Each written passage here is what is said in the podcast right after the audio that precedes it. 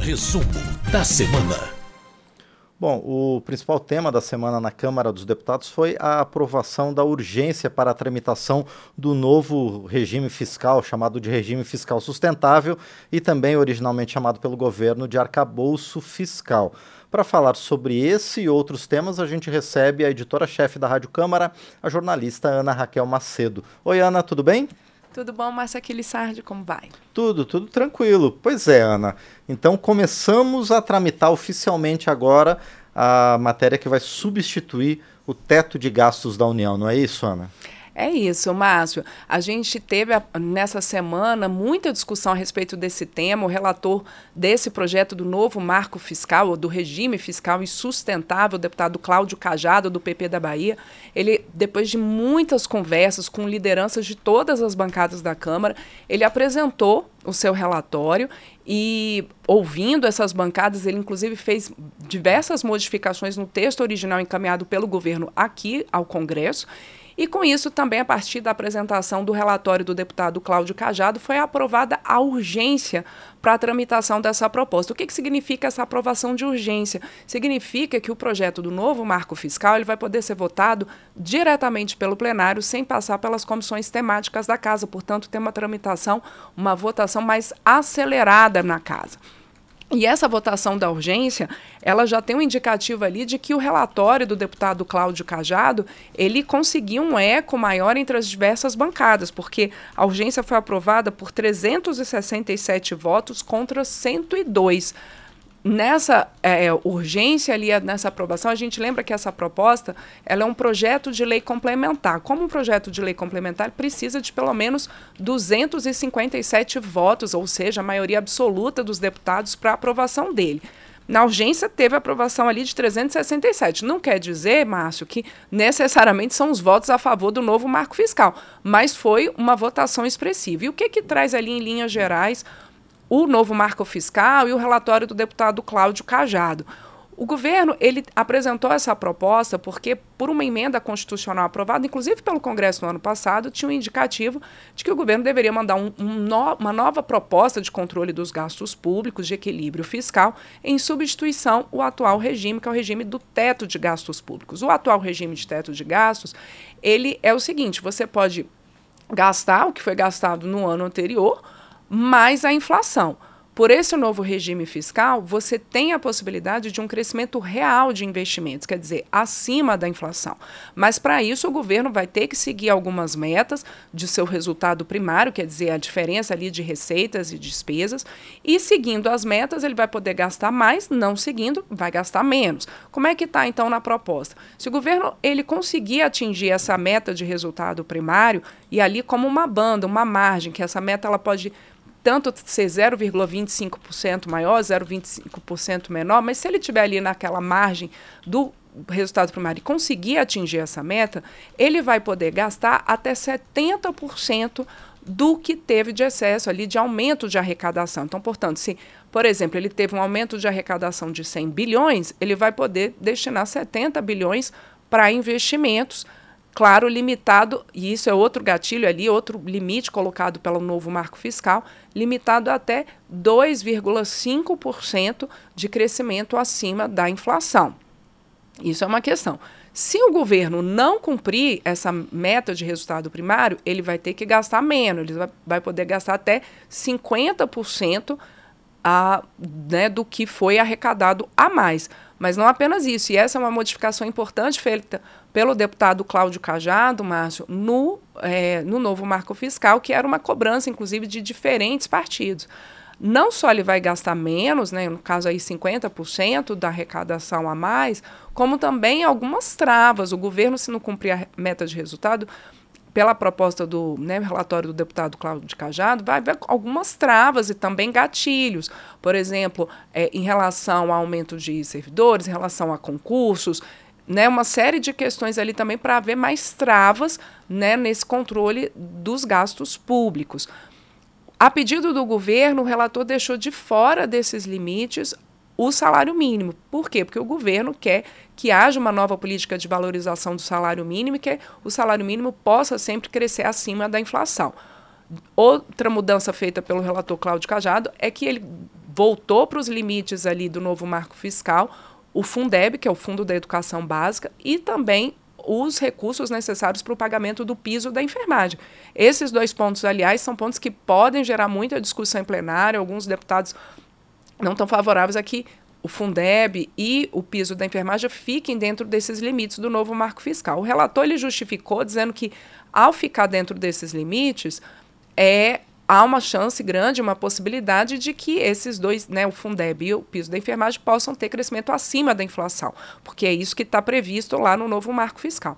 Mas essa é uma discussão que ainda vai, vai acontecer estão fora dos limites aquelas arrecadações, por exemplo, de institutos federais, de universidades, arrecadações próprias, também é, recursos, é, né, recursos destinados a fundos ambientais, recursos que venham, por exemplo, de doações internacionais, isso não estaria dentro desses limites. A grande ideia do novo marco fiscal é que o governo, mesmo em momentos de crise, ele possa ter a manutenção de investimentos e, com isso, fazer a economia girar. Então, é uma nova etapa de é, controle aí de gastos públicos. Vamos ver, mas como é que vai se dar essa discussão no plenário, discussão que já está marcada para a semana que vem. Pois é, a votação da urgência, como você falou, foi fácil, né? Uma proporção de mais de três contra um, mas vai ser bem diferente no debate sobre o mérito da questão. Bom, além disso, os deputados também aprovaram uma mudança no tratamento, no atendimento a pessoas do transtorno do espectro autista. Como é que é isso, Ana? Pois é, essa é uma proposta bem importante, ela é uma proposta que veio do Senado, passou por algumas modificações aqui na Câmara na votação dessa semana, retorna ao Senado e ela prevê que quem tem o transtorno do espectro autista, que possa ter um atendimento multidisciplinar, um atendimento psicológico, um atendimento mais sistêmico, mais plural e diversificado pelo Sistema Único de Saúde. A gente sabe que nem sempre é tranquilo esse diagnóstico né, para o transtorno do espectro autista, e mesmo quando há o diagnóstico, muitas vezes é necessário um acompanhamento uh, que vai que tem um acompanhamento psicológico desse paciente, mas muito além disso, que haja um atendimento realmente multidisciplinar com vários profissionais da saúde. Então, que as pessoas com transtorno do espectro autista que possam ter esse atendimento pelo Sistema Único de Saúde, é o que prevê essa proposta. Essa proposta também prevê que é, quando não for possível, ali numa cidade, num município que haja todos esses profissionais necessários para esse atendimento multidisciplinar, que o sistema público possa fazer convênios com a rede privada. Também prevê que os planos de saúde também vão ter que oferecer é, esse tipo de atendimento multidisciplinar quem tem um transtorno do espectro autista. Por fim, também um ponto importante dessa proposta aprovada é que aquelas mães que tem ali uma dedicação exclusiva ao atendimento do, do seu filho com transtorno do espectro autista, que elas possam ter é, um atendimento priorizado no Sistema Único de Saúde. Bom, e além disso, Ana, também foi votado outro projeto que dá prioridade aos Correios no, em, no, no transporte de, de de encomendas pelo poder público e outras questões que os Correios também tratam, e dois acordos que envolvem os países do Mercosul, não é? Isso. Essa proposta sobre os Correios, ela é uma proposta que foi aprovada aqui na Câmara, também ainda depende da avaliação dos senadores. Ela diz o seguinte, que os Correios, é, que os órgãos públicos, que eles devem dar preferência aos Correios nas suas entregas de encomendas. Hoje os correios eles já têm um monopólio na entrega de correspondências, mas no caso de logística, né, entrega de encomendas realmente, você tem a participação das empresas privadas e os órgãos públicos podem escolher empresas privadas também para esse tipo de entrega, né, de encomendas. Por essa proposta, os órgãos públicos então devem dar preferência aos correios e a justificativa dos deputados que apoiaram e a maioria então apoiou a votação dessa proposta é que os correios eles empregam milhares de pessoas ali tem uma participação importante né, na dinâmica é, do país e que, por isso, ao você dar nos órgãos públicos, nas suas encomendas, preferência aos Correios, você aumenta a receita dessa empresa. Houve ali no plenário discussões uh, de partidos e de deputados mais alinhados a uma posição mais liberal de economia, que não seria o caso de se aprovar, que tem que se deixar a iniciativa privada e ver qual que seria ali o preço e o, as condições mais vantajosas para os órgãos públicos na contratação dessas encomendas. Mas prevaleceu o entendimento de que os Correios são uma empresa importante que tem seu serviço de logística também e que aí então poderia haver essa preferência, não é obrigatório, mas que pudesse haver então essa preferência aos correios na hora de entrega de encomendas, no caso encomendas feitas por órgãos públicos, pela administração pública federal. Essa proposta então, como eu disse, ainda vai para o Senado. E os dois acordos internacionais aprovados pelos deputados nessa semana têm relação ali com o Mercosul. Um deles prevê que os integrantes, os membros no Mercosul, que eles possam reconhecer os chamados produtos de origem certificada, que tenham ali o selo de origem. Por exemplo, ali no Rio Grande do Sul, a gente tem muito essa questão de certificação de origem com vinhos, com queijos, e que tanto aqui no caso dos produtos brasileiros, como também de produtos de países que fazem parte do Mercosul, Argentina, Uruguai, o Paraguai, que haja esse reconhecimento mútuo. Isso é importante, inclusive, para a propriedade intelectual, para que você não utilize nomes ou certificações de origem a, né, de maneira irregular dentro aí desses países que compõem o Mercosul. O outro acordo internacional aprovado é, muda algumas questões relativas a um acordo que trata de um fundo é um fundo para financiar as empresas da bacia do Rio da Prata, justamente Brasil, Paraguai, Uruguai, Argentina. Esse é um fundo que ele vem desde 1974 e aí foram pequenas alterações, por exemplo, Uh, se houver uma alteração societária de uma empresa que receba os recursos desse fundo, que isso não impeça ali a, a, contratação, enfim, são questões pontuais na forma como esse fundo é ele é gerido em relação a essas empresas, ao financiamento dessas empresas. Esses dois acordos internacionais também ainda precisam da avaliação dos senadores. Não foi uma votação, mas foi também um acontecimento importante na Câmara, porque foram instaladas agora efetivamente três novas CPIs. A mais divergente delas diz respeito à atuação do movimento dos trabalhadores rurais sem terra, mas tem outras duas também, né, Ana? Isso. Foram CPIs que já estavam criadas aqui pela Câmara e essa semana elas foram então instaladas com a votação, né, eleição de presidente e indicação de relatores. Como você mesmo disse, Márcio, a mais polêmica é a que trata que vai tratar do movimento dos trabalhadores rurais sem terra. Ela vai tratar de invasões de terras, inclusive essas ocupações feitas pelo MST.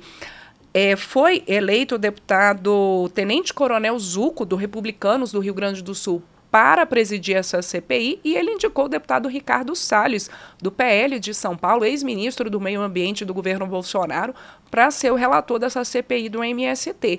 Houve questionamento de alguns deputados, por exemplo, do PSOL, em relação à indicação do Ricardo Salles, dizendo que ele já deu declarações públicas contra movimentos sociais e contra o, o MST.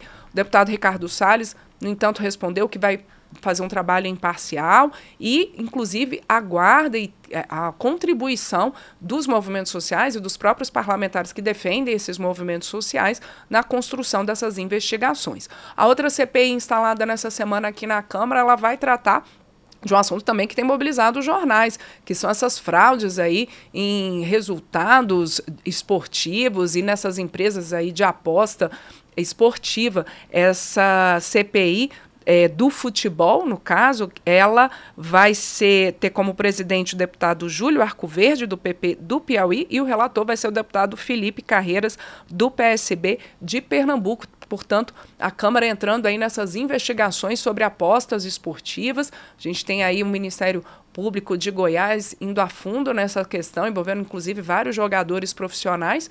E aí a Câmara também vai estar tá, é, incluída e, e, acompanhando de perto e fazendo essas investigações por meio dessa CPI. Por fim, também foi instalada nessa semana uma CPI que vai apurar a possível fraude contábil das lojas americanas, fraudes que podem chegar a 20 bilhões de reais. Essa CPI sobre as americanas, ela vai ser presidida, né, foi eleito o deputado Gustinho Ribeiro, do Republicanos de Sergipe para a presidência dessa CPI e o relator indicado, o deputado Carlos Chiodini, do MDB de Santa Catarina. Essa semana a Câmara também criou uma CPI sobre criptomoedas, mas essa, Márcio, ainda não foi instalada. Sim, verdade. Bom, e para encerrar, um assunto que também gerou muito debate na Câmara é a cassação do deputado federal Deltan Dallagnol, do Podemos do Paraná, não por nada no exercício do mandato, mas na verdade o que foi cassado foi o seu registro de candidatura, não é, Ana? Como é que isso repercutiu aqui na Câmara? Pois é, vi muita repercussão em plenário desse caso do deputado Deltan Dallagnol, do Podemos do Paraná. O que, que aconteceu? O Tribunal Superior Eleitoral cassou o registro de candidatura do deputado Dallagnol. Com isso, ele perde o mandato dele porque houve essa cassação do registro. O TSE, ele argumenta, né, ele acatou ali na sua decisão o argumento dos partidos que questionava essa candidatura do Deltan Dallagnol, porque ele teria, quando ele pediu exoneração do Ministério Público, ele estava num processo ali, estava é, começando a ter uma investigação sobre a atuação dele na Operação Lava Jato, não chegou a ser instalado um processo administrativo contra ele, porque ele pediu, né, ele pediu exoneração antes, então não se sabe se esse PAD, como a gente disse, se ele seria ou não instalado, porque ele pediu exoneração antes e logo depois se candidatou ao cargo de deputado federal. O TSE, no entanto, diz que pela lei da ficha limpa, você não pode renunciar a um cargo, seja você, no caso, um deputado que, para é, escapar ali de uma cassação de mandato, renuncia ao mandato antes de instauração de processo contra ele, seja no caso de juízes ou promotores, né, né, no caso, Ministério Público, também pedir exoneração do cargo antes de instalado um processo contra eles. Então, segundo o TSE nessa decisão, pela lei da ficha limpa, o deputado Deltan Dallagnol não poderia ter é, sua candidatura registrada, porque ele né, pediu exoneração do seu cargo lá no Ministério Público antes da instauração desse processo. O deputado Deltan Dallagnol e outros parlamentares nessa semana na Câmara criticaram essa decisão do TSE. O deputado diz que ele tem sido é, é, vítima aí de uma perseguição, de uma vingança pela sua atuação na Lava Jato e que ele não tem nenhum processo, não tinha nenhum processo contra ele no Ministério Público. Por outro lado, os partidos, inclusive né, e, e o Justiça Eleitoral, como disse, outros deputados concordaram com essa decisão do TSE porque dizem que, pela lei da ficha limpa, ele realmente não poderia ter se candidatado.